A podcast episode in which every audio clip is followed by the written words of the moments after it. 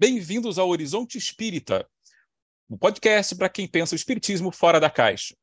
Neste 59 episódio, damos início a uma nova fase, com o retorno de dois colegas que os ouvintes veteranos já conhecem e os mais novos terão prazer de conhecer. Eu sou Rodrigo Farias e, como os bons filhos a casa tornam, estão comigo aqui novamente Eric Pacheco. Oi, pessoal. É um prazer estar aqui. Espero que seja uma excelente conversa. E claro, ela, a inesquecível Érica Cristina. Oi, gente. Maravilha estar de volta. Ano novo, vida nova. Então, para abrir né, a nossa temporada de 2023, nós vamos tratar de um tema que combina história, misticismo, realismo fantástico e, claro, espiritismo. O continente perdido da Atlântida hoje faz parte da cultura pop, presente em histórias em quadrinhos, filmes de ficção científica, desenhos animados, obras esotéricas e também, curiosamente, livros mediúnicos considerados canônicos no movimento espírita brasileiro. Quem nunca ouviu falar de revelações reencarnatórias envolvendo essa civilização supostamente super avançada, mas que teria sucumbido à degeneração moral e sido apagada da história por um cataclismo? Mas como essa história tão popular surgiu e, mais importante, o que, que ela tem a ver com o espiritismo? Para conversar com a gente sobre esse tema, convidamos o professor e internacionalista Arthur de Azevedo Ferreira, que lançou em 2022 o livro Atlântida, o mito e uma perspectiva espírita e científica, pela Fontenelle Publicações. Arthur, seja muito bem-vindo ao Horizonte Espírita. Muito obrigado, Rodrigo, Eric, Érica, uma alegria, uma satisfação estarmos aqui com vocês, de modo a trazer mais elucidações, mais informações sobre este livro e a nossa proposta eh, para o Espiritismo com essa obra. A gente agradece sempre. É uma honra toda nossa. Bom, eu vou começar então, né, abrindo os trabalhos. É, mas antes de chegar ao livro, né, eu queria tratar de um tema anterior, maior até, porque você é autor e co-autor também de mais outros três livros, dois deles sobre a polêmica envolvendo o espírito Ramatiz, né, é, Ramatiz sábio ou pseudo-sábio, e depois espiritismo ramatizista, não é isso? Espiritismo e ramatizismo. Ermatizismo, perdão. Isso. Obrigado. É espiritismo e ramatizismo. Isso. E viva edição. É, e um terceiro, junto com o Lucas Berlanza e o nosso Eric aqui presente. É, pois é, o Eric lança livro, gente. É intitulado Espiritismo perante seus inimigos e desafios contemporâneos. Em todos eles, a ênfase é uma espécie de como é que eu vou dizer? No cristianismo tradicional, a gente fala em apologética, né? que é a defesa da sã doutrina, da doutrina correta, frente a contaminações, digamos assim, desvios e coisas do tipo. Mas o movimento espírita a gente costuma falar de polêmicas, né, que às vezes são mal vistas, são vistas como uma coisa ruim, etc. É, embora a gente saiba que mesmo o mais ortodoxo de todos os espíritos há de concordar que uh, existem muitas misturas e não falta tema para discutir. Né? Existem contradições, existem discordâncias dentro do movimento. Então, eu queria saber como é que você começou nessa seara né, da, da apologética ou das controvérsias espíritas. E ainda, uma pergunta que eu sei que vão fazer, porque sempre fazem quando falam disso: Espiritismo precisa de uma defesa ou deveria se deixar rolar, porque é obra de Deus, né? Aquela coisa que a verdade é, sempre prevalece no final. Como é que você, como é que é isso? Qual a sua história com isso? Bem, Rodrigo, inicialmente a nossa história começou dentro da família. Minha mãe, no caso, era uma ávida leitora de obras espíritas e também das, da literatura mediúnica em geral. É, por conta disso, eu, aos 13 anos, né, comecei a estudar assim, com mais afinco, frequentando o centro espírita, né, na cidade de Nova Friburgo. E então, na medida em que fui, fui adquirindo esse conhecimento doutrinário, obviamente eu fui me interessando nos livros que estavam à disposição. E ela tinha um bom número, né, dentre essas obras, um bom número de livros de autoria do Ercílio Mais, atribuídas a esse espírito de oriental chamado Ramatiz. E eu fui vendo, pouco a pouco, que muito do que era dito naqueles livros de Ramatiz se chocavam com o que eu vinha aprendendo. Então, desde lá 83 até o início dos anos 90, eu fui coletando essas diferenças. Eu lia bastante também jornais espíritas, tinha o Jornal Espírita de São Paulo, tinha o Correio Fraterno da ABC, que volta e meia também tratavam de, dessas polêmicas, entre elas a do espírito Ramatiz, e eu vinha saber também, nesse meio tempo, que Herculano Pires havia tratado dessa temática, assim como o Risini. Só que eu vi que a análise do Risini e do Herculano, Herculano não eram análises mais profundas, mais detalhadas. E aí eu vi que eu já tinha muita coisa na cabeça, cabeça e fui colocando no papel essas diferenças e fui também coletando, além das obras da, obras da codificação, outros espíritos, outros espíritos que eu considerava sérios no movimento e que também tinham posicionamentos diferentes. E aí eu enfeixei todas essas informações no livro, né? Mandei para a editora M e ela, depois de algum tempo de análise, disse que eu poderia, que estavam interessados em publicar. Agora você também me pergunta, me faz uma pergunta interessante em relação se o espiritismo necessita de defesa ou não. Realmente nós poderíamos dizer que o espiritismo em si não necessita de defesa. O que, que nós precisamos, ao meu ver, é um pouco mais de esclarecimento para o movimento espírita, que como não aprofunda conhecimentos na doutrina espírita, acaba dando ensejo a que outras ideias venham a, a adentrar o movimento espírita como se fossem ideias do espiritismo como se fossem chan ou chanceladas pelo espiritismo. E aí acabam, acabam sendo divulgadas como se espiritismo fosse. Então, esse é o nosso posicionamento em relação a, essas, a essa temática. Arthur, então, como você pode apresentar para a gente essa curiosidade em trazer esclarecimento tão necessário como você está trazendo né, para o movimento espírita a respeito da história de Atlântida? Como é que começou isso? Pois é, nesses livros do Ramatiz, a gente vê a clara influência do pensamento teosófico de Helena Blavatsky e todos os seus seguidores. Estudando a teosofia, na qual Ercílio Mais era um grande fã, era um seguidor, né? Inclusive, Ercílio Mais, é bom que se diga, ele defendia a ideia que o espiritismo deveria agregar as ideias da teosofia. Isso, a isso ele chama ou chamava de universalismo. No universalismo. Mais, é, só um ponto, Arthur. É, Mais era o médium do Ramatiz. Exatamente, né? exatamente. Então, dentro, dentro dessa proposta, que, ao nosso ver, é sincrética e que eles chamam de universalismo, as doutrinas orientais ou orientalistas deveriam ser abraçadas pelo movimento espírita. Dentre essas ideias da teosofia, havia a ideia né, de que Atlântida efetivamente existiu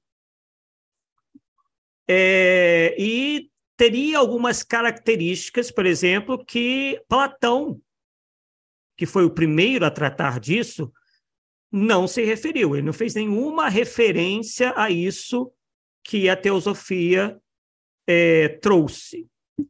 E aí nós fomos atrás e verificamos que Helena Blavatsky, na realidade, se baseou em relatos da ficção científica sobre Atlântida. Ao longo do tempo, nós tivemos vários escritores que trataram desse tema Atlântida uh, à sua maneira. Tanto é que nós não encontramos nenhuma unicidade, nenhuma concordância entre eles, tanto em relação à localização de Atlântida, como também as suas características que cada um foi dando uma versão. A versão adotada por Helena Blavatsky é uma versão uh, muito próxima à de um polímata francês chamado Jean-Sylvain Bailly, que era, inclusive, um intelectual respeitado, ele, inclusive, foi prefeito de Paris. Ela, inclusive, cita isso em, em uma das suas obras. Ela cita Bahia muitas vezes.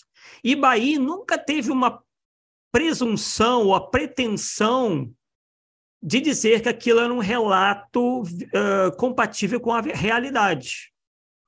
Foram apenas né, coisas que ele escreveu dentro de uma abordagem mítica ou mística da Atlântida. Mas, para Helena Blavatsky, os escritores de ficção científica não eram simplesmente pessoas imaginativas. Eram pessoas que estavam, na verdade, sem o quererem ou sem o perceberem, recebendo comunicações. Eram pessoas inspiradas pelo alto, principalmente para aquilo que ela denominou de fraternidade branca. E isso ela fez em vários outros assuntos, tá? Vou citar mais um assunto que é a questão da Terra Oca, que também é uma história originária de um livro de ficção científica. E que ela incorporou a teosofia, como se fosse uma verdade, de que haveria uma civilização intraterrena e que seria muito superior a nós, inclusive, e que em determinado momento iria salvar a humanidade. Então, vemos aí também na teosofia essa ideia de um salvacionismo, da ideia de um, um momento onde a Terra iria necessitar muitíssimo e seria salva, digamos assim, por essas criaturas. Então, Arthur, pelo, pelo que eu compreendi, a história da Atlântida, como a gente conhece, surgiu ah, mais recentemente, né? Esse mito no século XIX, muito pela teosofia e outros movimentos místicos, né?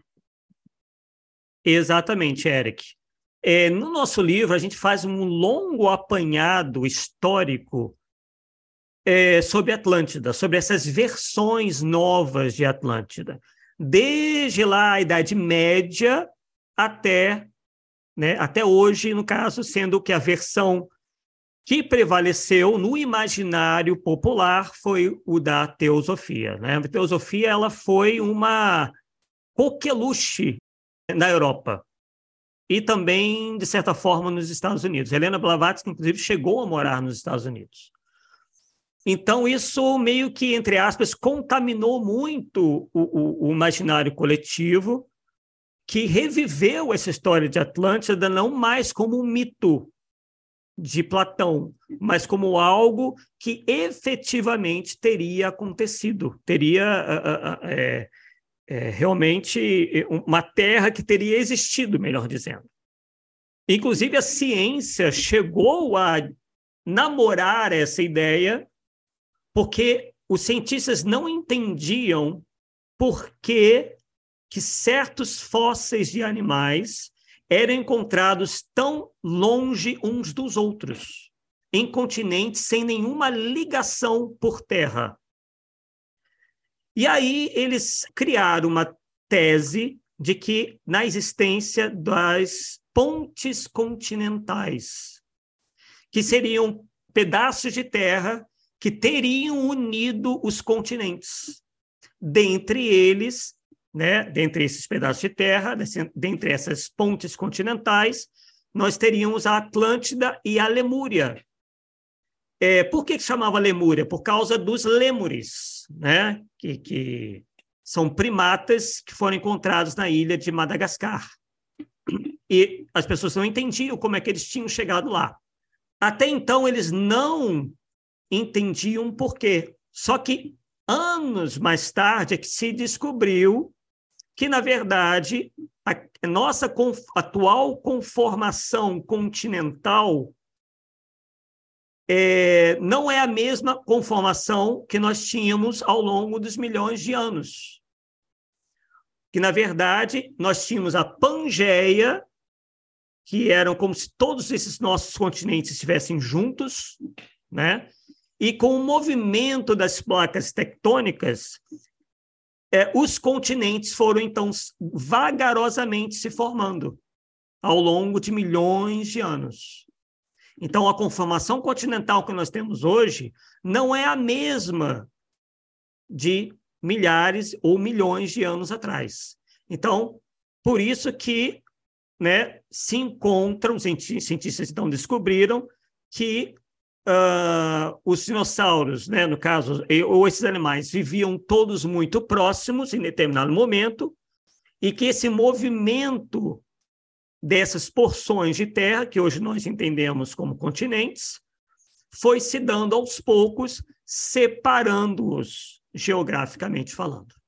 É, é interessante isso, Arthur, porque, assim, infância e juventude, eu lia muitos livros da, de uma série chamada Realismo Fantástico, da de Ouro, não sei se você lembra, das fronteiras do desconhecido, nos portais do inexplicável, a Bíblia e os discos voadores. Então, assim, é, ler seu livro, para mim, foi uma volta à infância. Nos anos 80, a gente tinha muita coisa desse tipo, né? Coisa de Triângulo das Bermudas, né? E essa é uma coisa que eu achei interessante. Você falou da teosofia, que teve muito na moda. Acho que vale lembrar aqui, para quem não conhece, talvez nossos ouvintes não conheçam, que a teosofia hoje em dia não é, parece ser tão conhecida assim, né?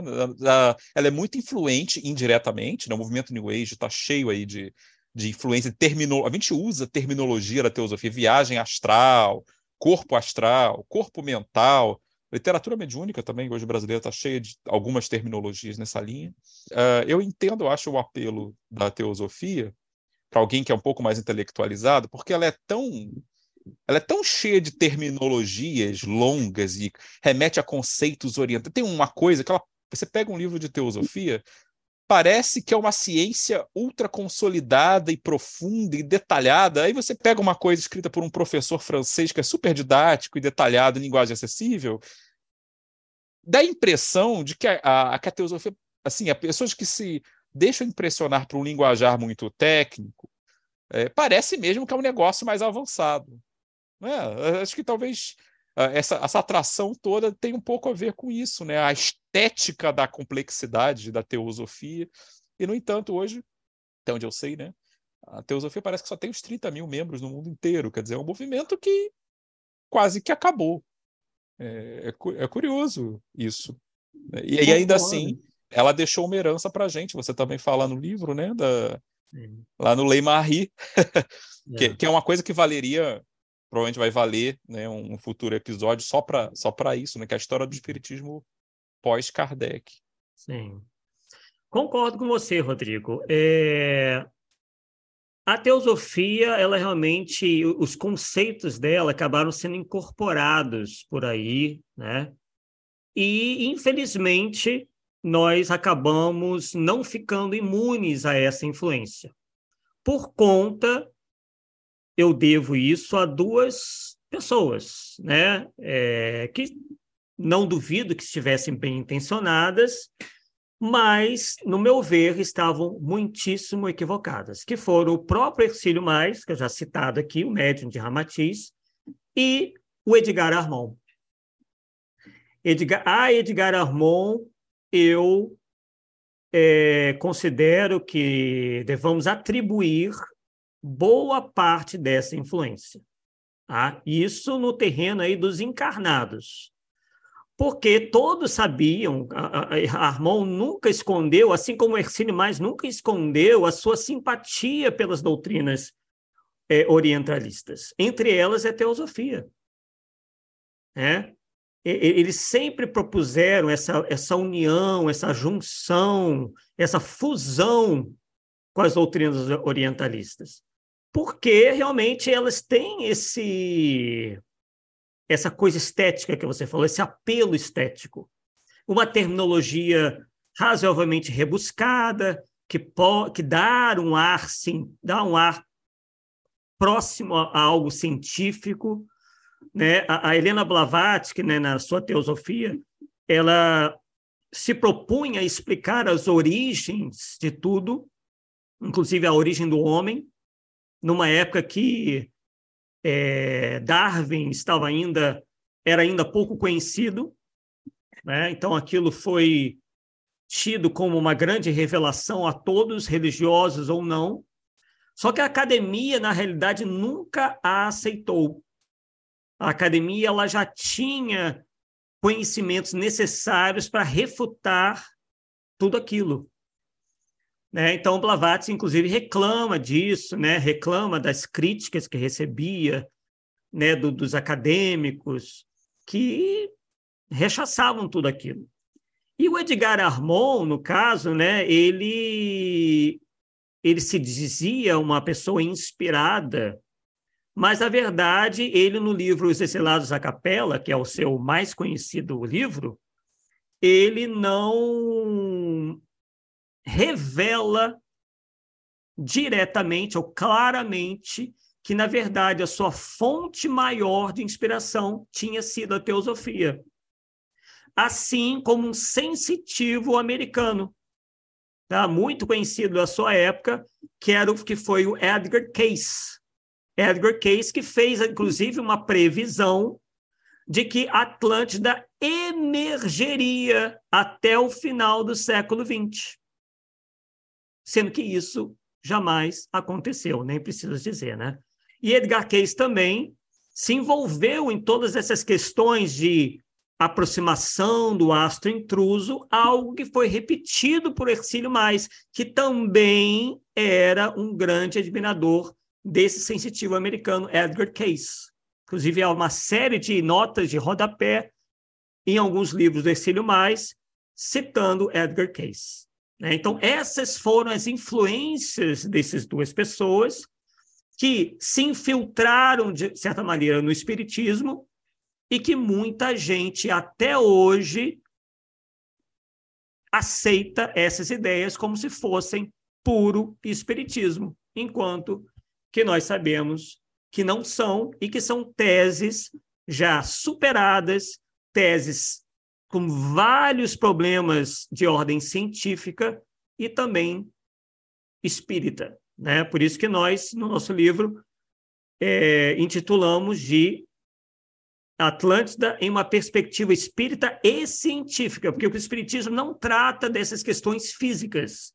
Quem trata é a arqueologia, é a geologia, é a oceanografia, e o espiritismo trata das questões do espírito que também estão nessa temática aí de Atlântida. Muito interessante, Arthur. Eu fiquei pensando aqui essa questão de ligar uma coisa com a outra, né? Tem um outro aspecto, né, do livro que foi muito surpreendente para a gente. Essa conexão que foi feita, né, entre Atlântida e as ideias racistas do século XIX. Então, é, eu gostaria de saber como é que uma coisa foi dar na outra e ao ponto né, dessas ideias serem, inclusive, incorporadas pelo nazismo. Pois é, Érica, isso é uma questão realmente que os historiadores não faz muito tempo que eles é, têm se aprofundado nessa questão. É, o que nós sabemos né, na, na, nessa literatura mais especializada é que havia entre os ministros de Adolf Hitler indivíduos que eram muito místicos, que eh, namoravam com essas doutrinas eh, místicas, com essas uh, doutrinas secretas, com essas instituições também tidas como secretas, e tomaram conhecimento dessas ideias da teosofia, sob inclusive essa raça é, é, é, é, pretensamente superior que teriam sido os arianos. E aí, essa questão das raças foi algo profundamente repetidamente tratado é, esse assunto ele foi, foi, foi várias vezes tratado pela Helena Blavatsky nos seus livros. E isso deu origem a algumas é, sociedades secretas, é, aos quais os nazistas é, se afeiçoaram justamente por apresentar os arianos como uma raça superior e os judeus como uma raça inferior, que teriam sido originados né, é, da raça dos semitas. Então, os semitas seriam uma raça degenerada e os arianos uma raça superior. E aí, essa, essas sociedades secretas, elas começaram a fazer muito sucesso e ter muita penetração justamente na Áustria e na Alemanha. E para quem não sabe ou não lembra, Adolf Hitler era austríaco. Então, possivelmente, já na Áustria, antes de ele ir para a Alemanha, depois da Primeira Guerra Mundial, ele já tomava ou tomara é, contato com essas é, ideias. Né? Inclusive, é, essa, essa sociedade secreta inicial que se formou lá na Áustria, depois da Primeira Guerra, passou a se chamar de Sociedade Vril.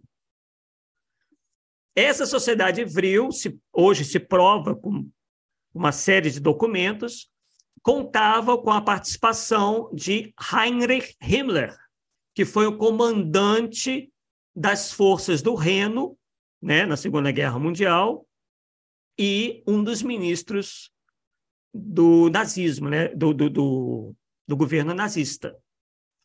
Inclusive, foi no meu livro, eu, eu coloco lá um dos castelos né, que foram, foram construídos justamente para que algumas é, cerimônias ritualísticas fossem lá é, feitas.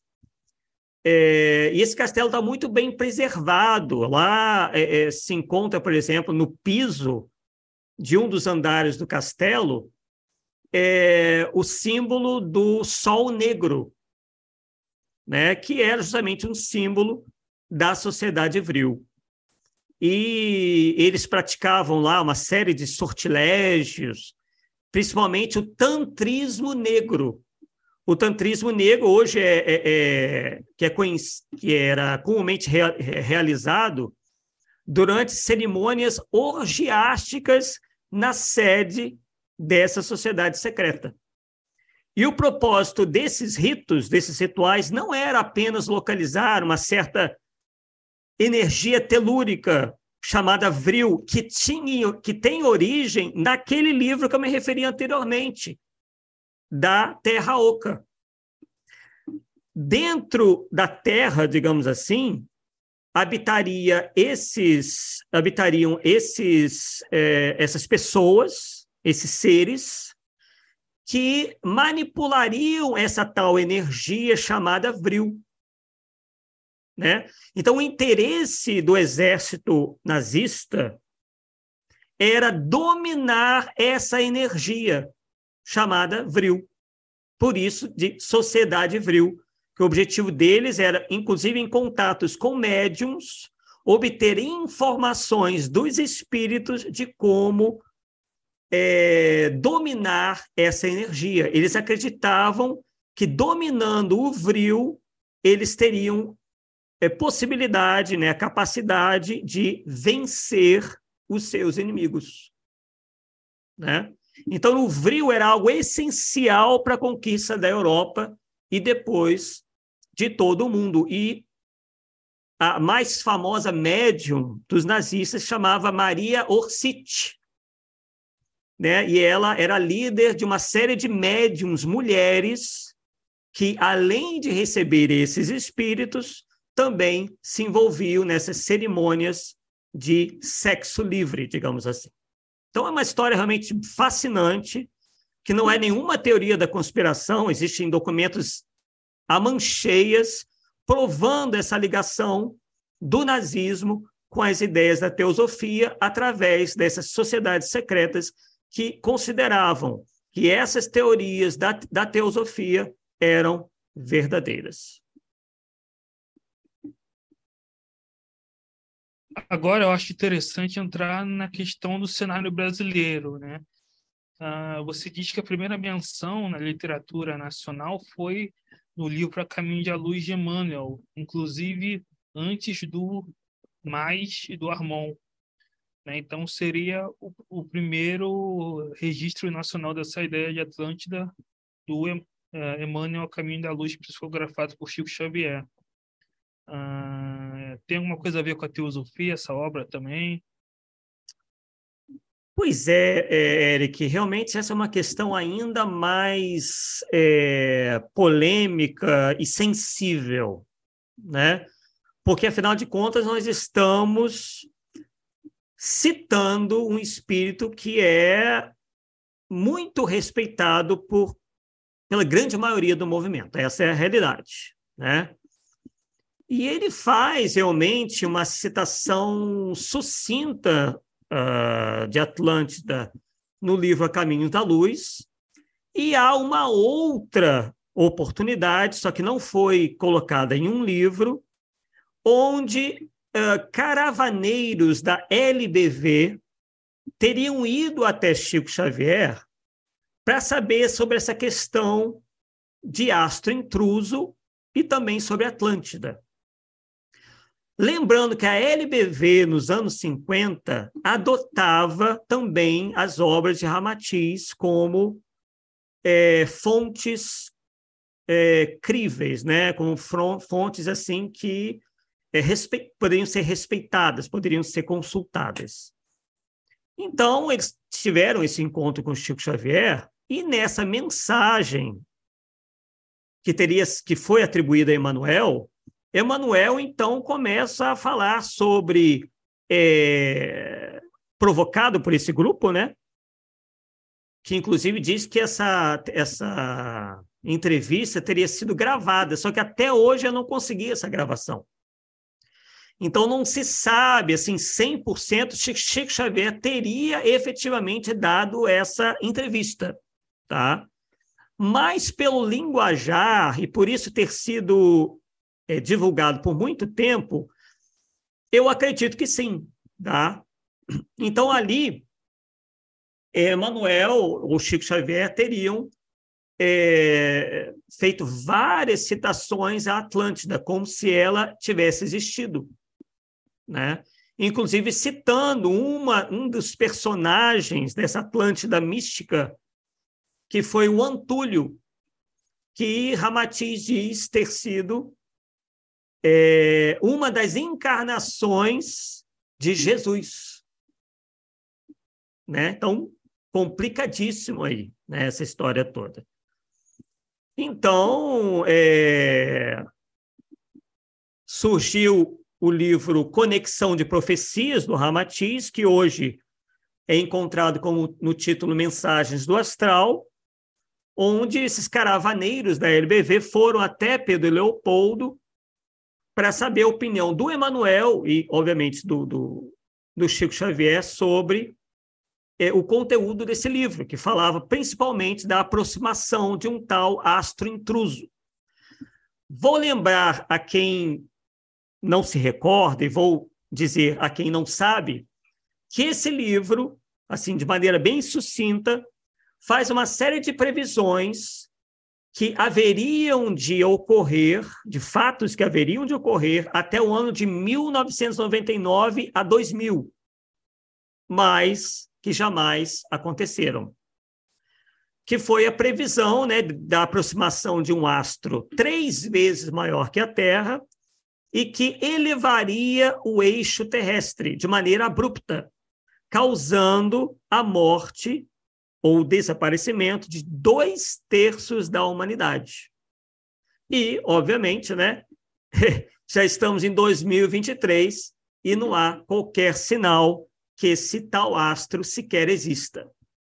E aí, então, é, o, o Emmanuel ele passa a dizer o seguinte: vou ler aqui uma, um, um pequeno trecho, onde ele cita aí a Atlântida. Tá? É, uma, é uma mensagem bem longa, e ele, além de citar Atlântida, ele também cita Lemúria.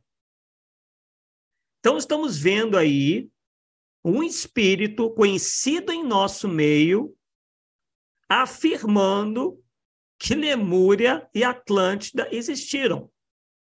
Enquanto que, por outro lado, temos a ciência e os próprios estudiosos de Platão. Inclusive, o próprio Aristóteles negou que a Atlântida existisse, tivesse existido.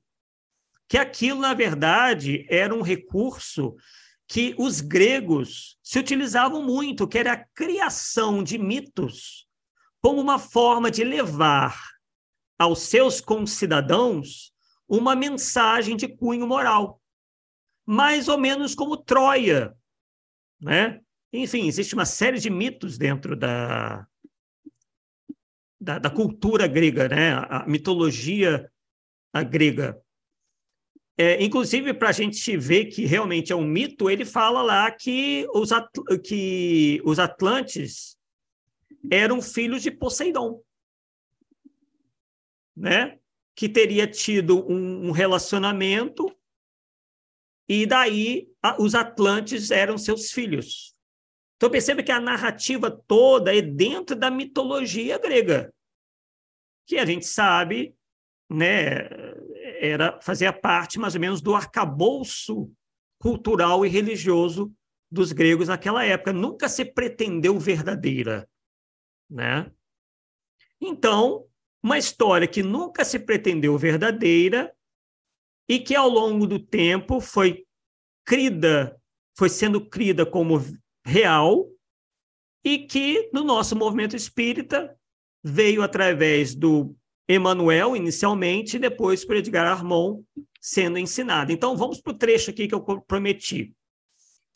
O Emmanuel começa dizendo que a, a casa planetária é, sofre transformações, grandes transformações a cada 28 mil anos. E que, no dentro, que depois do período de 64 mil anos, que, segundo ele, teria havido duas raças na Terra cujos traços se perderam por causa do seu primitivismo. E logo em seguida, ele diz: podemos considerar a grande raça lemuriana, como portadora de uma inteligência algo mais avançada, detentora de valores mais altos nos domínios do espírito. Após a raça lemuriana, em seguida aos 28 mil anos de trabalho lemuriano, propriamente considerado, chegamos ao grande período da raça Atlante. Né? É, era uh, de outros 28 mil anos de grandes trabalhos, no qual a inteligência do mundo se elevou de maneira considerável. E aí ele passa a descrever isso como sendo os últimos períodos da grande raça ariana, defendida por Helena Blavatsky. Então, pessoal, é algo muito complicado, né? É, porque nós temos aí um grande conflito de narrativas. Né? Por um lado, a, a tal impossibilidade de um continente inteiro ter submergido, isso é visto hoje como algo impossível de acontecer. Nós não temos nada geneticamente que prove ou que indique que teria havido raça lemuriana, raça atlante, nada disso, tá? Hoje a, a, a genética ela ela tá, tá, muito avançada, né? Ela consegue inclusive rastrear geneticamente os nossos antepassados até muitos milhares de anos na África, que é onde surgiu a raça humana, né? Daí se ela foi se movimentando ao longo dos dos séculos, principalmente ao norte, né, para o norte, uns indo para leste, outros indo para é, oeste, né, a fim de dominar a Ásia, dominar a Europa e depois chegar até as Américas. Enfim, né, é, é, oceanogra... É, com base na oceanografia, também não há nada. Hoje nós temos radares superpotentes, submarinos que conseguem submarinos não tripulados que conseguem rastrear a super, a, a, o fundo dos mares e lá nada encontrou que pudesse indicar a existência de um continente inteiro submerso. Então, qual é a nossa proposta? É que os espíritas devem ficar muito atentos, porque os espíritos podem ter lá suas opiniões pessoais, que podem estar mais ou menos certas. E às vezes eles podem estar completamente equivocados. É o que nos parece em relação a essa temática. Né? Então, é preciso que nós fiquemos aí bem atentos e sigamos aquilo que Kardec nos convidou a seguir, que é quando nós tivéssemos dúvida, nós né, pesquisássemos e ficássemos ao lado da, da ciência, porque ela é que está capacitada e que tem essa missão, essa função de nos trazer elementos ao qual o Espiritismo não tem autoridade para é, é, é, lidar, nem para dar a última palavra. Né? Então, nós temos aí é, dentro de uma, é, uma situação onde, ao meu ver, nós temos que realmente é, confrontar sem medo aquilo que esses espíritos nos dizem acerca de alguns assuntos, porque eles podem não estar suficientemente é, informados sobre essas questões, aí dão as suas opiniões que são incorporadas no movimento espírita como sendo reflexo da verdade, sem o serem. Uau! É, bom, Arthur, é, você repassou vários temas aí, e assim, é interessante como essa coisa da Atlântida ela toca vários outros assuntos. Né? Eu estava conversando aqui antes de começar a gravar, eu compartilho agora com, com os leitores, é um assunto que me toca um pouco, porque eu comecei no Espiritismo é, numa casa ramatizista, a Sociedade Espírita Ramatiz, aqui do Rio de Janeiro. O Arthur conheceu, foi vizinho lá dela também, né, na Tijuca. E, e isso em 94. Eu comecei a ouvir o programa em algum momento de 91, eu tinha 12 anos, e aí é, eu fiquei ouvindo o programa que era semanal na Rádio Imprensa, né, de respondiam muitas perguntas, cartas dos leitores, ainda se mandavam cartas naquele tempo. É. E falava-se muito de tudo, discos voadores, né? tinha resposta para tudo, sobre tudo, e é. citava-se muito Ramatiz, que fala muito mesmo de Atlântida, Lemúria, civilizações passadas, etc. E, tal. e uma coisa que também era muito forte, por serem os anos 90, como você bem citou, o Ramatiz fazia várias previsões. E, poxa, quando eu pisei na Ramatiz presencialmente a primeira vez foi em 94. E eu lembro que tinha uma mística de 99, né? Havia não era só a Ramatiz, né? Havia o Edgar Cayce que você citou, mas tinha o Trigueirinho, que também era um, um, sensitivo, né? Que publicava vários livros, que os livros dele tinham mapas das áreas do planeta, os continentes que seriam inundados, então ia morrer muita gente se aqueles mapas fossem certos, e eu lembro que havia uma certa expectativa, né? Sobre, pô, 94, daqui a cinco anos, tipo, vai acontecer o quê? Se falava muito disso, e aí tem uma coisa que eu e aí sim, esse ponto que eu queria puxar um pouco com você, que é o seguinte, que é a ideia do catastrofismo, né? Aquela coisa bem cristã também, né? De um fim do mundo com uma, uma grande catástrofe moralizante e que uh, e que depois dessa grande catástrofe que o mundo realmente se conserta, né? Você vai ler o livro do Apocalipse, e, e, e, me parece que essa ideia está no fundo das previsões do Ramatiz, mas também está no fundo dessa ideia da Atlântida, né? que era super avançada e abusou dos seus, dos seus conhecimentos, dos seus poderes, veio uma catástrofe, se dispersaram. E aí, uh, nessa questão do Emmanuel, teve a expulsão da capela, né? dos exilados de capela, que você cita no livro, que é o livro do Edgar Armand, mas a primeira menção está é, lá no A Caminho da Luz também. Então, na verdade, o Armand já pegou uma coisa que já estava circulando, não foi dele a ideia, né? ele só explorou mais. E eu lembro de ter lido, ainda na adolescência, por essa época, eu também li Exilados da Capela, fiquei muito impressionado com o livro. Né? É um livro muito detalhado, né? muito uau! Né, fazendo aquelas perguntas que eu, adolescente, adoraria fazer aos espíritos. E aí, vai começar a fazer perguntas de história antiga, história futura, papapá. Então, assim, queria te perguntar uma coisa. Eu sei que Edgar Armand não é o nosso foco hoje, mas é impossível não falar dele. Né? Os livros dele ainda são encontrados em boa parte das livrarias espíritas. Ainda é um autor recomendado por muita coisa. Ele foi muito importante no movimento espírita paulista eh, na sua época, né? Eh, inclusive de formas indiretas, né? Tinha uma, tinha um, eu lembro que eu tinha um livro chamado Manual Prática do Espírita, que tinha um esqueminha para você ir anotando, para você exercitar as virtudes e você ir subindo no nível. Me parece que foi o Armon, um dos idealizadores desse esqueminha. Tem uma hierarquia iniciática uma coisa meio assim estranha para a gente, né?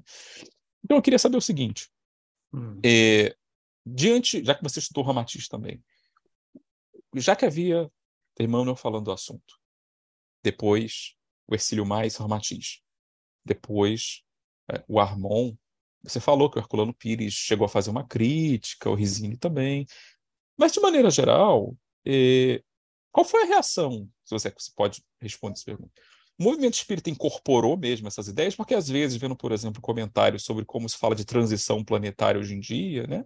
especialmente depois que o Divaldo começou a publicar livros é, assinados pelo espírito Manuel Filomeno Miranda, falando explicitamente em transição, e eu lembro que o primeiro que eu percebi, não sei se foi o primeiro de verdade, foi na época do tsunami, né? Foi na época do aquele tsunami de 2004 que matou 200 mil pessoas. E, é, o tsunami aparece na história, né? E sim, é, me parece que o catastrofismo ainda está ali, né? É, como é que você vê isso? O movimento espírita simplesmente aceitou esse negócio, convive bem com isso, isso ou isso ainda é objeto de alguma contradição, tirando você, mas alguém se, se levanta para contestar essas coisas? Como é que anda esse negócio, na seu ver? Bem, nós conhecemos vários confrades que não concordam com isso, né? Só que evitam de, de, criticar isso de uma maneira mais veemente, de uma maneira mais direta, né?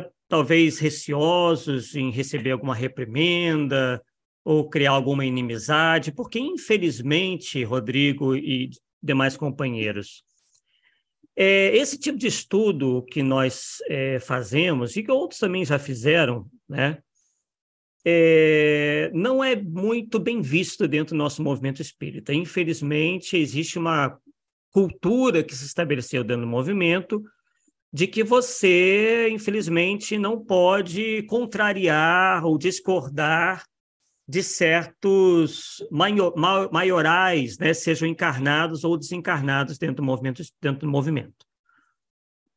É, então, é, nós, não, eu, nós sabemos que nós não estamos sós nisso, mas é, falta realmente é, um esforço maior para que essas questões sejam melhor esclarecidas. É, então, é, realmente é uma, é uma, situação complicada né, que, que, que nós enfrentamos aí. É, realmente, nós, é, o que você falou aí é muito interessante, que nós fizemos também um levantamento histórico sobre essa ideia catastrofista de fim dos tempos fizemos, né, um, um, como já dissemos, um relato histórico que remonta aí um períodos que vão, inclusive, até antes de Jesus. Antes de Jesus já se aventava na ideia de uma transformação abrupta do planeta, tornando-a como tornando um novo paraíso. É, né, então, então, tivemos isso, por exemplo, já depois de, de, de Cristo, às vésperas do ano 1000, é, onde esses teóricos do Apocalipse previam uma hecatombe, com uma data certa é, para o ano 1000, aí não aconteceu nada no ano 1000, passaram para 1033, né? porque 33 anos foi a idade com que Jesus morreu. Depois, em 1524, nós tivemos astrólogos prevendo o início do fim do mundo em 1 de fevereiro daquele ano, como a inundação em, em Londres, é, sendo que no meio do dia, nesse dia, não caiu sequer uma gota de chuva naquela cidade. Aí eles passaram para 1624, quer dizer, veja como esses astrólogos foram espertos. Eles já passaram para uma época, passaram a previsão para uma época onde eles sequer estariam mais vivos. Em 1533 já foi o Melchior Hoffmann que previu que o mundo seria não consumido mais pelas águas, mas pelas, pelo fogo, pelas chamas. E ele, inclusive, acabou preso e morreu na prisão em função dessas suas previsões catastrofistas. E em 1537 já foi o outro astrólogo que, que deu aí quatro datas para o fim do mundo: 1537, 1544, 1801 e 1814. E aí nós estamos até chegar no Nostradamus, né, que em 99 é que os crentes na, nas previsões de Nostradamus davam como, um, como certo um cataclisma em 10 de março. E mais recentemente nós tivemos ali o 2012, não sei se vocês lembram, que foram atribuídas aos maias previsões também de uma série de eventos catastróficos que tornariam nosso mundo uma nova terra sob novos céus. Então, resumidamente, para a gente não se alongar muito, nós convivemos com essa, essa utopia de uma terra assemelhada ao paraíso já há, há, centenas de anos, há milhares, né? Porque isso vem de antes de Cristo já, né? E o que nos parece, em função também de outros fatores, é, esse tema é, tem adentrado o movimento espírita e o nosso temor ao alertar sobre isso é que o espiritismo se torne mais uma seita ou uma religião é, apocalíptica. Já se fala até em um ano certo aí, dois, primeiro foi 2019. Depois já pulou para 2057, repetindo aquilo que eu já citei para vocês, que quando a previsão, quando a profecia não dá certo, qual é a saída? Marcar uma nova data. E aí, assim como nós fizemos com Ramatiz, porque o livro foi publicado em 97, mas foi escrito lá em 95, 96. Ele ficou um bom tempo lá na editora M né? E nós já alertávamos ao movimento espírita, pessoal, não caiam nessa, né? Vamos seguir aqui pelo caminho da ciência, vamos seguir aqui pelo caminho da lógica, do bom senso. Kardec e os espíritos falaram de uma nova era, mas falaram de transformações que iriam ocorrer gradativamente, lentamente, até o momento em que a maioria dos espíritos aqui encarnados alcançasse um nível intelecto moral mais elevado. Ele não falou em, em modificações abruptas de um ano para o outro, de uma década para outra. Né? Não, não se foi é é, é, é, é, traçado nada em relação a, a, a, que isso poderia estar ligado a eventos catastróficos. Ele fala ali realmente em algo que todos nós sabemos, porque a Terra é um planeta destinado a ter catástrofes. Porque nós temos as chamadas placas tectônicas. É uma característica que o planeta jamais deixará de, deixará de ter. As placas tectônicas estão em constante movimentação e é por isso que nós temos terremotos. É por isso que nós temos erupções vulcânicas, por esse núcleo também de onde provém essas lavas que saem dos vulcões, o núcleo está lá, está, está lá, ele nunca vai deixar de existir. Então, claro que Kardec fala em, em algum momento muito en passant, em questões aí envolvendo a geologia do planeta, mas essa é uma característica que sempre ocorreu né, na, na, na história do mundo, mesmo antes da raça humana surgir, e que sempre vai acontecer. Né? Marte, por exemplo, não tem placa tectônica. Então lá não tem terremoto, lá não tem vulcão. São, é um planeta completamente, com características completamente diferentes da nossa. A nossa característica é essa. Então, é óbvio que. E os espíritos já falavam disso, né? Das, dos resgates coletivos, em função, inclusive, da própria natureza do globo. É claro que toda vez que tiver um terremoto, nós teremos aí é, desencarnes coletivos, né? Um número grande de desencarnes no mesmo momento.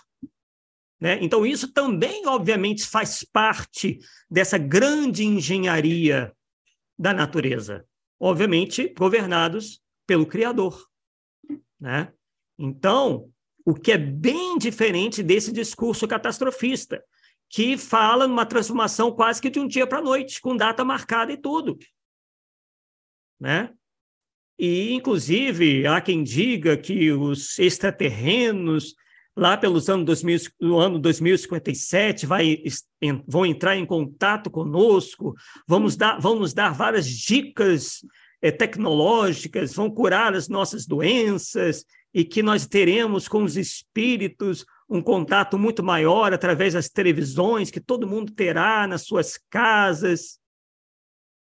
E aí, 2057 vai chegar, pessoal, assim como chegou 99 e 2000. Não vai nada disso acontecer. Espero estar aqui para poder conferir. né? E aí? O que vão dizer no movimento espírita? Ou vão marcar outra data também? Então, a gente realmente está desafiando essas pessoas que, de uma maneira irresponsável, não temos medo de dizer, estão difundindo coisas que o Espiritismo não ensina, que nenhum espírito sério disse. E se disse, precisa de confirmação através do critério de concordância universal do ensino, dos ensinos dos espíritos. Não é porque um espírito disse, ou dois espíritos disseram, que nós temos que aceitar. Nós temos que submeter aquilo ao cadinho da razão, da lógica, da ciência e divulgar aquilo apenas como uma hipótese aventada por esse número X espíritos, e não como uma algo já incorporado à doutrina. Porque, como eu disse, 2057 vai chegar. Nada disso vai acontecer Provavelmente. E aí, como é que vai ficar a imagem do Espiritismo perante a opinião pública? Manchada mais uma vez, porque as pessoas que não conhecem o movimento vão achar que o que os espíritas dizem é o que o Espiritismo ensina. E a gente sabe que entre o que o Espiritismo ensina e o que os espíritas dizem, há uma grande diferença. Arthur, fundamental esse trabalho de esclarecimento, de desmistificação mesmo, né, dessas conexões supostamente corretas, mas que trazem aí uma falta, né, desse critério da própria doutrina. É, então, vou aproveitar, já estou curiosa, adorei o papo, Arthur, já vou agradecendo, muito bom. E aí eu gostaria de saber uma coisa. Nesse sentido, é, você e o grupo que está trabalhando com você, nesse tipo de esclarecimento, em trazer para a gente esse tipo de, de texto, você já tem aí uma outra temática em vista para posterior pesquisa e também com essa intenção de trazer esclarecimento para o público em geral e para aqueles que ainda precisam um pouco mais de estudo da doutrina espírita para não ficar com uma ideia errada a respeito do que são os assuntos espíritas de fato e o que são fake, né? O que são as fakes no espiritismo? Você já tem aí alguma temática? Olha, Érica, é até difícil de a gente estabelecer uma nova temática, porque parece que a cada dia surge uma nova a invenção, a imaginação das pessoas anda tão super excitada que fica difícil a gente, fica a gente, uh, parece aquele burrinho com a cenoura pendurada na frente, ele nunca vai alcançar. O que nós aproveitamos para fazer mais recentemente foi a questão de um esclarecimento acerca dos chamados uh, OVNIs, né, nós temos percebido aí ao longo do tempo, justamente com essa temática toda, que os espíritas estão cada vez mais abraçando as teorias da ufologia. E isso também é muito preocupante. Né? Existe uma, a chamada ufologia esotérica, que também importa muito da, da teosofia e outras correntes orientalistas, ideias completamente assim anticientíficas, antidoutrinárias, enfim, né? E agora, com esse noticiário todo desses objetos voadores não identificados, a tendência é isso tomar, é ter, tomar cada vez mais força. Né? Recentemente, até fizemos menção a um programa numa rádio espírita aqui do Rio de Janeiro, onde todos os membros de uma mesa redonda é, acreditavam que os extraterrestres estavam por aí que eles seriam incapazes de abduzir as pessoas, que seriam capazes de fazer modificação do nosso DNA, que eles viriam nos salvar, que o espírito Mozart, quando teve comunicação com Kardec em sua época, ele não veio em espírito, que ele veio numa nave espacial. Agora, para vocês verem como pouco a pouco essas ideias têm adentrado o movimento espírita. Nós não gostaríamos de estar fazendo essas observações, mas eu faço inclusive questão, eu já não estou nem mais tendo esse pudor de dizer que falaram. Eu já estou dando nomes aos bois. É uma tentativa que a gente tem das pessoas terem pelo menos um pouco, um mínimo mais de responsabilidade, que elas não podem ficar divulgando por aí, uma vez que elas tomaram para si uma grande responsabilidade que são de serem divulgadores da doutrina. Elas têm que procurar separar o que é opinião pessoal e o que é, é uma, um posicionamento da doutrina espírita. Então, nós consideramos isso uma grande responsabilidade. Não estou dizendo que todos façam isso de má fé. Tá? Estou apenas chamando a atenção para que muitas coisas a gente acaba ouvindo por aí e repetindo. O que falta é pesquisa dentro do movimento espírita. E uma coisa que nos preocupa, né, é, é, é, e que nós possivelmente iremos tratar brevemente, é justamente essa questão de capela, que como nós já podemos é, consultar aí em alguns astrônomos ou pessoas versadas em astronomia e que são espíritas, é que as informações que nós temos, por exemplo, sobre capela em, em, em obras mediúnicas não correspondem à realidade astronômica. Dizem que em Capela haveria planetas, enquanto em, no sistema de Capela não há planetas, assim estrelas. E aí, a partir de Capela, é que se começou, né, se começou a trazer outras temáticas sem embasamento, como a própria Atlântida, que eu já mencionei para vocês, né, e, e, outras questões aí secundárias. Então, é, é, é, como nós dissemos, né? A gente está sempre procurando é, saber o que está se passando no movimento espírita e a gente percebe que, em função dessa imaginação hiperexcitada e a falta de pesquisa, se tem realmente é, divulgado teses, ideias que o espiritismo não abraça, que não há qualquer, em, em que não há qualquer embasamento científico ou mesmo teórico mais profundo que possa balizar essas ideias. Excelente, realmente tem que haver mais estudo né, das 22 obras fundamentais, passar o que se recebe pelo crivo da razão, pelo controle universal, né? No próprio livro dos médiuns, Kardec diz que não, os espíritos superiores não fazem previsões com datas, né? Inclusive, na revista espírita, Kardec chega a mencionar que teve um, uma data lá que que, que tinham colocado e, e também não aconteceu nada, enfim. É a velha história do milenarismo, né? É, e tem gente que Kardec ele fala, né, da raça adâmica, né? Mas isso não tem nada a ver com essas ra supostas raças de Lemúria, de Atlântida. Isso, o pessoal confunde, né? E, realmente os espíritos trazem pseudo-sábios ou eu não sei qual é a sua opinião, mas às vezes nem existe o espírito, né? É o, é o próprio escritor que inventa a, a, a, teoria e coloca como se fosse mediúnico, né? Exatamente.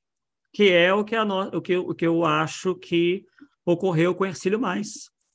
Mais tinha essa quase que obsessão em fazer com que os espíritas aceitassem as teses do orientalismo. E não duvidaria nada que esses livros, na verdade, tenham sido escritos por ele próprio. Ele, inclusive, era um bom escritor. Ercílio Mais, quando jovem, ganhou vários concursos literários. E nada que ele teria psicografado vai contra as próprias ideias dele. Ele era um defensor do, do vegetarianismo.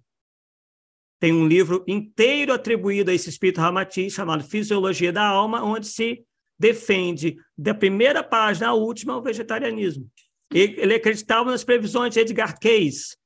Tem um livro inteiro sobre as previsões de Edgar Cayce, que é o Mensagens do Astral. Ele acreditava, por exemplo, o que mais aqui? Deixa eu pensar. Ah, tem a vida, a, a vida no planeta Marte e os discos voadores. Essa obra foi extraída de, uma, de, um, de um documento escrito por um teosofista chamado Leadbeater, que dizia ter ido a Marte, digamos, espiritualmente, né? ele, ele, ele atribui isso a uma clarividência. Ele não precisou sair daqui para ir para Marte. Ele, através da clarividência, foi a Marte e a descrição que ele traz é exatamente ipsis literis a que nós encontramos no, no livro A Vida no Planeta Marte e os Discos Voadores. Inclusive, o próprio Leadbeater é citado em notas de rodapé. Então, Ercílio Mais dá as pistas de onde ele tirou essas ideias todas. Né?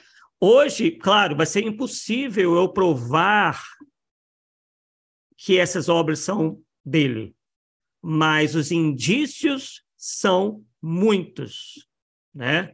De que, na verdade, ele não foi médium, e sim alguém que escreveu livros em nome de um espírito para que aquilo tivesse uma, eh, uma aceitação maior por parte dos espíritos. Outra questão também, outra tática. Hoje em dia, qualquer teoria absurda, nova, é atribuída como tendo sido defendida pelo médium Chico Xavier. A tática nova é essa. Inclusive, você acha, por exemplo, em relação a 2057, existe um livro que foi escrito à época em que Chico Xavier ainda estava entre nós, onde Emmanuel teria dito que nós, que esse período de transição planetária que é justamente é, é, seria o, o, o, essa etapa de passagem, esse período de passagem de mundo de provas e expiações para mundo de regeneração, poderia se estender até aproximadamente o ano de 2990. Então, nós temos o mesmo espírito dando datas diferentes. Só que a primeira é muito mais crível, porque foi uma obra escrita na época que Chico Xavier ainda estava vivo, e é uma data muito mais possível de nós alcançarmos esse estágio aperfeiçoado da, da, da nossa sociedade, do nosso mundo, né, que é próximo ao terceiro milênio, e não em 2057, como andam dizendo alguns uh, e que atribuem a Chico Xavier e que ele, isso teria, teria lhes dito isso de maneira privativa, né? sem o conhecimento das outras pessoas. Só disse para ele, não disse para mais ninguém. Então, realmente fica difícil, né? É você acreditar numa uma narrativa como essa, onde a pessoa não tem como provar que alguém disse algo a ela. Enquanto que nós temos um livro que fala de uma data diferente, enquanto o médium ainda estava entre nós. Ok, Arthur. Então, é, depois de toda essa conversa, a gente já está indo para o nosso final. É, agradeço mais uma vez por você ter vindo aqui, dividido as suas pesquisas com a gente, é uma honra. E se você desejar, eu abro um espacinho para você fazer suas considerações finais aí para os nossos ouvintes. Ah, inclusive, eu te pediria que você deixasse aí uh, seu canal, né? Uh, indicação do seu canal, que você, uh, onde você primeiro publica alguns dos seus achados, tá bom? Sim. Agradeço então você, Rodrigo, ao Érica Pacheco, a Érica, pelo convite. Ficamos aí muito felizes, né? De poder levar aí, mesmo que de maneira sucinta, todas essas, uh, todos os resultados dessas nossas pesquisas. É, me admira muito que tem, haja tanta gente preparada dentro do movimento espírita e que né, dentro são bem até pessoas até bem sucedidas em suas profissões, pessoas com nível intelectivo, intelectual bastante elevado, mas que tenham, enfim, enfim né, é, abraçado teorias assim tão mirabolantes. Realmente é, é, é difícil, né? A gente fica até numa situação de, é, é, complicada, porque a gente fica como sendo uh, assim alguém que esteja querendo inventar a roda. Enquanto que foi uma pesquisa, tem sido uma pesquisa que não, não tem sido difícil de ser efetuada. Né? É, é bastaria uma consulta a alguém da área para essas pessoas verificarem que Atlântida não existiu, que Lemúria não existiu, que Capela não tem essas características, que não existiu raça ariana nenhuma, né? que OVNIs são coisas que ainda carecem de uma série de comprovações, que, que tem há uma série de possibilidades, né? necessita ainda de explicações, enfim, sobre diversas temáticas. Né? E para quem quiser se aprofundar, tem o nosso canal, que é o Arthur Azevedo Difusão Espírita, no YouTube. Lá vocês vão poder maratonar aí todas as a, a, as lives que nós fizemos sobre isso, a, como aqui foram é, convites que nos foram feitos, né? É, ou então lives que nós fizemos diretamente do nosso canal, onde nós esmiuçamos isso tudo. Nós temos a preocupação de mostrar por A mais B que nós não tiramos essas, é, é essas nossas ideias do nada. São coisas que necessitam de esclarecimento, simplesmente não podem ser ignoradas, porque não são ideias do Arthur, não foram inventadas pelo Arthur. Eu procuro né, mostrar toda a bibliografia, inclusive né, convido a quem estiver interessado a adquirir a nossa obra, mas nossa recente obra sobre essa temática toda, já foi mencionada aí pelo Rodrigo, que é o Atlântida, é, o mito em uma perspectiva espírita e científica, que se encontra, inclusive, é, disponível na Amazon, nas Americanas, uh, no Submarino, enfim, né? Há um valor assim muito pequeno, né? Não chega nem a 40 reais. Então, um valor bem pequeno. Vocês vão ali ter uma, uma série de informações que poderão fazer com você, que levem, né? Poderão fazer com que vocês sejam conduzidos a mais informações ainda. A pesquisa, ela nunca termina na realidade, né? porque sempre tem uma coisinha ou outra que a gente pode aprofundar ainda mais, e ali a gente enfeixou de uma maneira assim mais é, detalhada, mas que ainda pode é, ter maiores desenvolvimentos, uma vez que a cada dia a ciência avança, né, novas perspectivas surgem, né? Mas eu tenho assim grande tranquilidade em dizer que tudo aquilo que até hoje nós utilizamos para embasar a nossa crítica nada absolutamente foi desmentido. Enquanto que essas teorias, né, infelizmente, aí, vêm sendo desmentidas a cada dia. Né?